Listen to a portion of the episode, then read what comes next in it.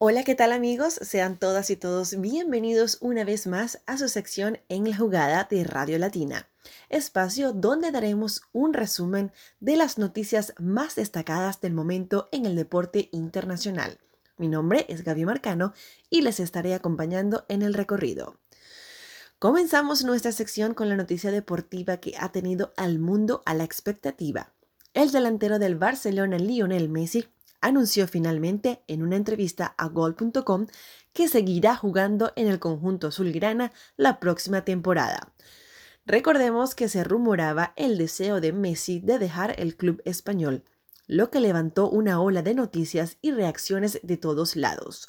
Entre lo que se manejaba era que Messi tendría que pagar una fuerte suma de dinero por irse antes que finalice su contrato con el club. Otra de las opciones era ir a juicio con el equipo.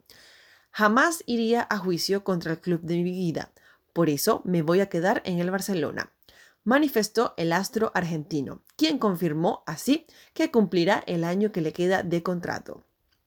En otras noticias del fútbol europeo, el debut de Dwayne Ludwig tras la salida de Ronald Koeman, Holanda se impuso a Polonia un gol por cero el pasado viernes en Ámsterdam, en la primera jornada de la Liga de Naciones. Italia, por su parte, puso fin a su racha de 11 victorias consecutivas al empatar por la mínima con Bosnia. El delantero bosnio de la Roma, Edin Seko, lejos de verse distraído por los rumores sobre su posible fichaje con la Juventus, abrió el marcador en el segundo tiempo luego de un córner mal defendido por la Azurra.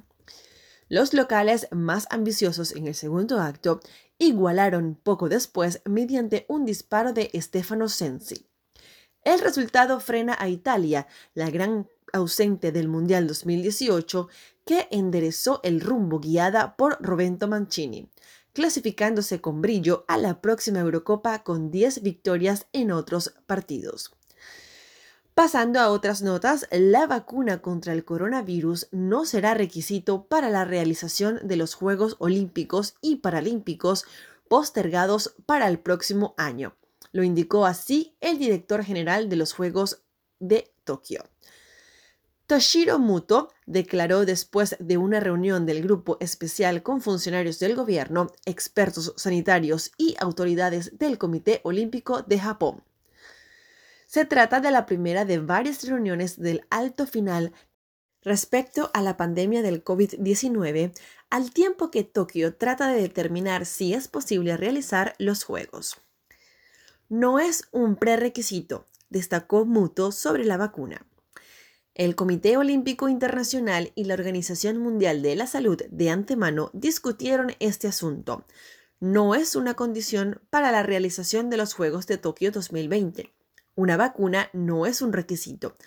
Por supuesto, si la vacuna ha sido desarrollada es algo que realmente agradecemos. Y para Tokio 2020 esto sería grandioso. Pero si me preguntan si es una condición, no lo es. Y bien amigos, hasta aquí llegó nuestra sección en la jugada. Nos escucharemos la semana que viene en otro programa de Radio Latina. No sin antes desearles tengan todos una feliz tarde. Les habló Gaby Marcano. Chao, chao.